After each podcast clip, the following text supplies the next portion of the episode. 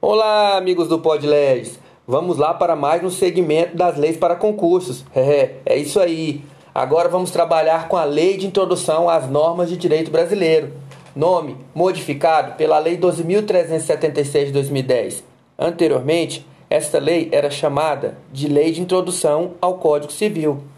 Ocorre que o legislador observou que ela não era somente aplicada ao Código Civil, mas para todo o ordenamento jurídico brasileiro. É bom que o ouvinte observe aí os prazos e as condições para aplicação das leis tanto no Brasil como no exterior. E vamos lá, artigo 1 Salvo disposição em contrário, a lei começa a vigorar em todo o país 45 dias depois de oficialmente publicada. Parágrafo 1 nos estados estrangeiros, a obrigatoriedade da lei brasileira, quando admitida, se inicia três meses depois de oficialmente publicada. Parágrafo 2 revogado. Parágrafo 3 se antes de entrar em vigor ocorrer nova publicação de seu texto, destinada à correção, o prazo desse artigo e dos parágrafos anteriores começará a correr da nova publicação. Parágrafo 4 as correções de texto de lei já em vigor consideram-se lei nova. Artigo 2 não se destinando à vigência temporária, a lei terá vigor até que outra modifique ou revogue. Parágrafo 1. A lei posterior revoga a anterior quando expressamente a declare, quando seja com ela incompatível ou quando regule inteiramente a matéria de que tratava a lei anterior. Parágrafo 2. A lei nova, que estabeleça disposições gerais ou especiais a par das já existentes, não revoga nem modifica a lei anterior. Parágrafo 3. Salvo disposição em contrário, a lei revogada não se restaura por ter a lei revogadora perdido a vigência. Efeito repristinatório, vamos observar aí, não é automático. Artigo 3 Ninguém se escusa de cumprir a lei alegando que não a conhece. Artigo 4 Quando a lei for omissa, o juiz decidirá o caso de acordo com a analogia, os costumes e os princípios gerais de direito. Artigo 5 Na aplicação da lei, o juiz atenderá aos fins sociais a que ela se dirige e às exigências do bem comum. Artigo 6 a lei, a lei em vigor terá efeito imediato e geral, respeitados o ato jurídico perfeito, o direito adquirido e a coisa julgada. Parágrafo 1. Reputa-se ato jurídico perfeito e já consumado, segundo a lei vigente ao tempo em que se refutou. Parágrafo 2. Consideram-se adquiridos, assim, os direitos que o seu titular ou alguém por ele possa exercer, como aqueles cujo começo do exercício tenha termo prefixo ou condição pré-estabelecida inalterável ao arbítrio de outrem. Parágrafo 3. Chama-se coisa julgada ou caso julgado a decisão judicial de que já não caiba recurso. Parágrafo 7. A lei no país em que domiciliada a pessoa determina as regras sobre o começo e o fim da personalidade, o nome, a capacidade e os direitos de família. Parágrafo 1. Realizado o casamento no Brasil, será aplicada a lei brasileira quanto aos impedimentos dirigentes às formalidades da celebração. Parágrafo 2. O casamento de estrangeiros poderá celebrar-se perante autoridades diplomáticas ou consulares do país de ambos os nubentes. Parágrafo terceiro. Tendo os nubentes domicílio diverso, regerá os casos de invalidade do matrimônio a lei do primeiro domicílio conjugal. Parágrafo 4 O regime de bens, legal ou convencional, obedece à lei do país em que tiverem os nubentes domicílio, e se este for diverso, a do primeiro domicílio conjugal. Parágrafo 5 o estrangeiro casado, que se naturalizar brasileiro, pode, mediante expressa anuência de seu cônjuge, requerer ao juiz, no ato da entrega do decreto de naturalização, que se apostilhe ao mesmo a adoção do regime de comunhão parcial de bens, respeitados os direitos de terceiro e dada esta adoção ao competente registro.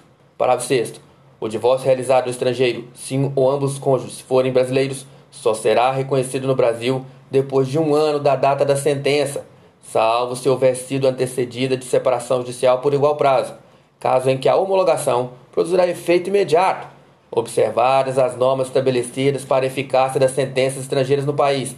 O Superior, Tribunal de Justiça, na forma de seu regimento interno, poderá reexaminar, a requerimento do interessado, decisões já proferidas em pedido de homologação de sentença estrangeira de divórcio de brasileiros, a fim de que passem a produzir todos os efeitos legais.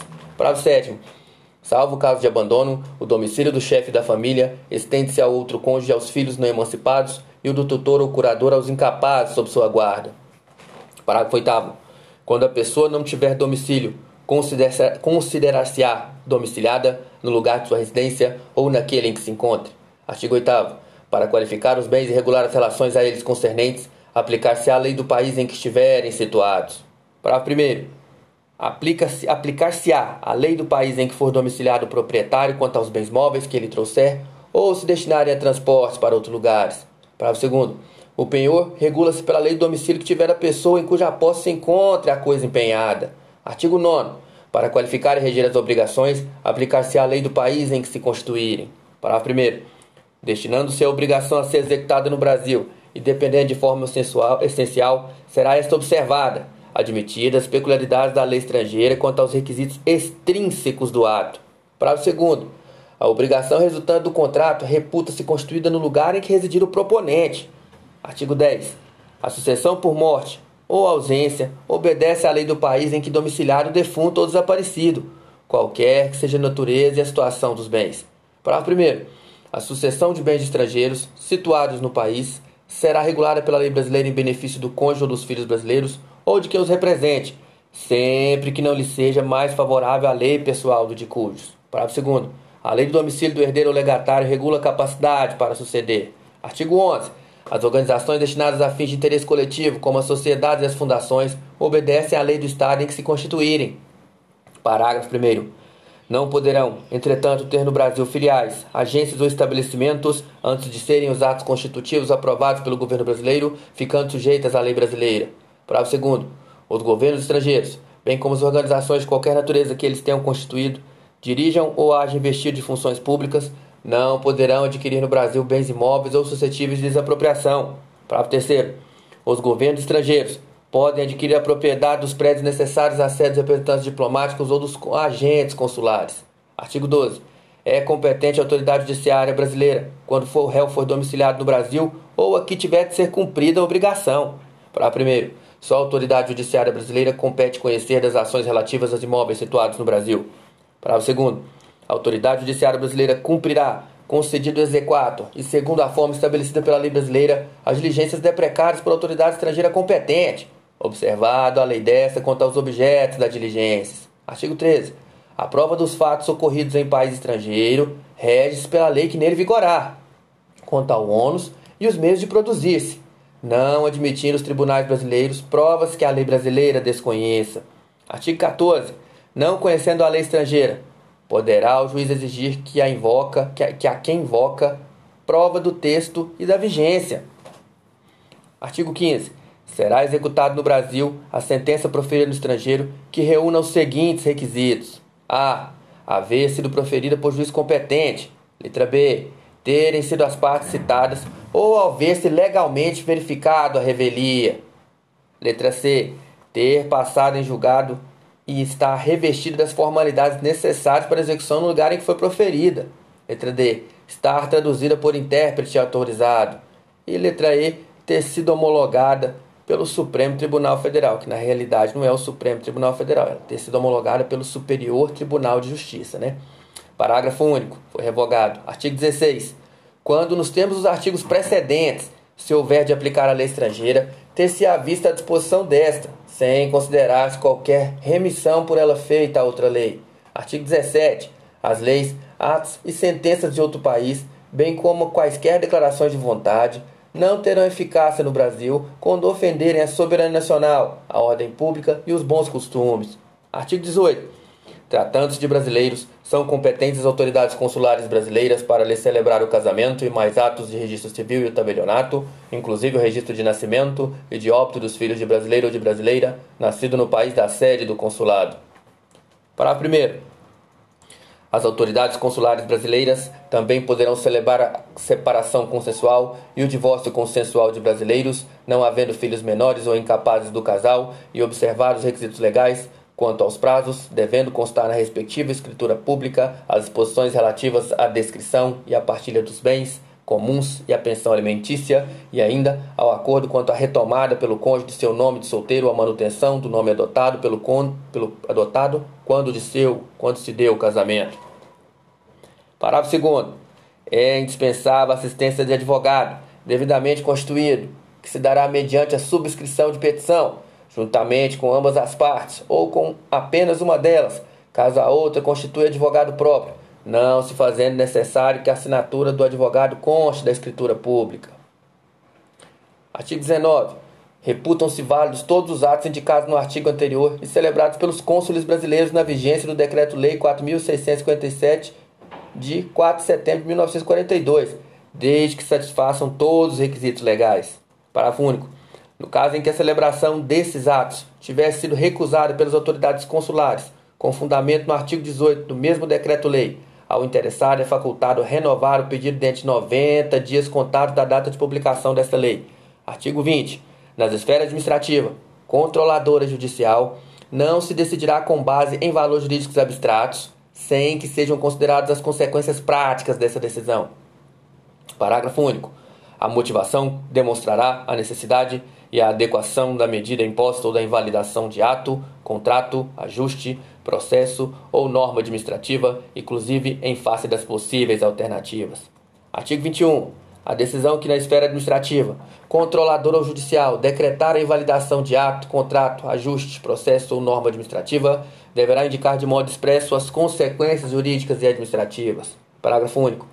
A decisão a que se refere o caput desse artigo deverá, quando for o caso, indicar as condições para que a regularização ocorra de modo proporcional e equânime e sem prejuízo aos interesses gerais, não se podendo impor aos sujeitos atingidos o ônus ou perdas que, em função das peculiaridades do caso, sejam anormais ou excessivos. Artigo 22. Na interpretação de normas sobre gestão pública, serão considerados obstáculos as dificuldades reais do gestor e as exigências das políticas públicas a seu cargo, sem prejuízo dos direitos administrados. Parágrafo 1.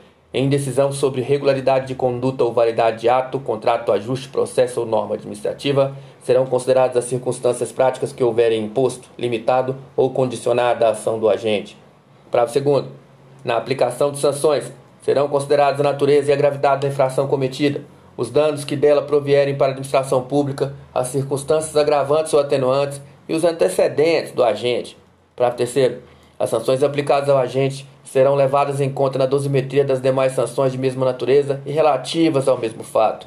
Artigo 23. A decisão administrativa, controladora ou judicial que estabelecer interpretação ou orientação nova sobre norma de conteúdo indeterminado, impondo novo dever ou novo condicionamento de direito, deverá prever regime de transição quando indispensável para que o novo dever ou condicionamento de direito seja cumprido de modo proporcional, equânime e eficiente e sem prejuízo aos interesses gerais. Artigo 24. A revisão, nas esferas administrativa, controladora ou judicial, quanto à validade de ato, contrato, ajuste, processo ou norma administrativa cuja produção já se houver completado, levará em conta as orientações gerais da época, sendo vedado que, com base em mudança posterior de orientação geral, se declarem válidas as situações plenamente constituídas. Parágrafo único. Consideram-se orientações gerais as interpretações e especificações contidas em atos públicos de caráter geral ou em jurisprudência judicial administrativa majoritária e ainda as adotadas por prática administrativa reiterada e de amplo conhecimento jurídico. Artigo 25, vetado. Artigo 26.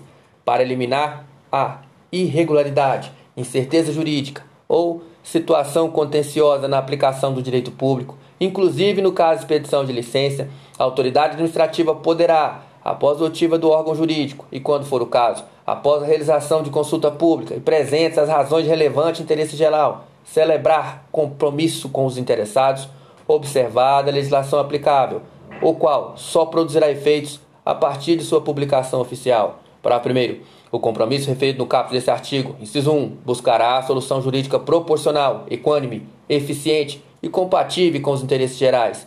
Artigo, inciso 2, vetado. Inciso 3, não poderá conferir desoneração permanente de dever ou condicionamento de direito reconhecidos por orientação geral. Inciso 4, deverá prever com clareza as obrigações das partes, o prazo para o seu cumprimento e as sanções aplicáveis em caso de descumprimento. Parágrafo 2 vetado. Artigo 27.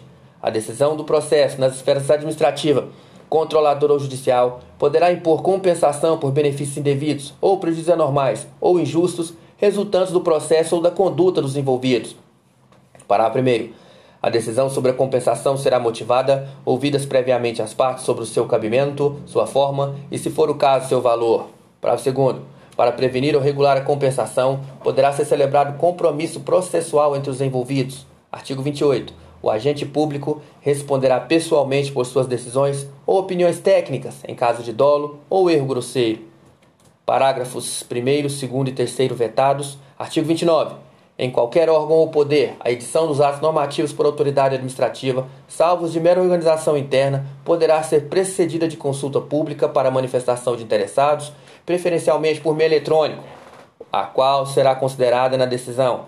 Para primeiro, a convocação conterá a minuta do ato normativo e fixará os prazos e demais condições de consulta pública, observadas as normas legais regulamentares específicas, se houver. Parágrafo 2 vetado. Artigo 30.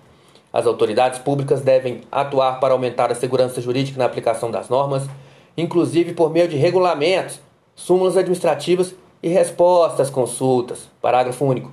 Os instrumentos previstos no caput deste artigo terão caráter vinculante em relação ao órgão ou entidade a que se destinam até ulterior revisão. É isso aí. Este foi mais o segmento das leis para concursos. Acompanhe-nos no Instagram, ouça-nos no Spotify. Abraços!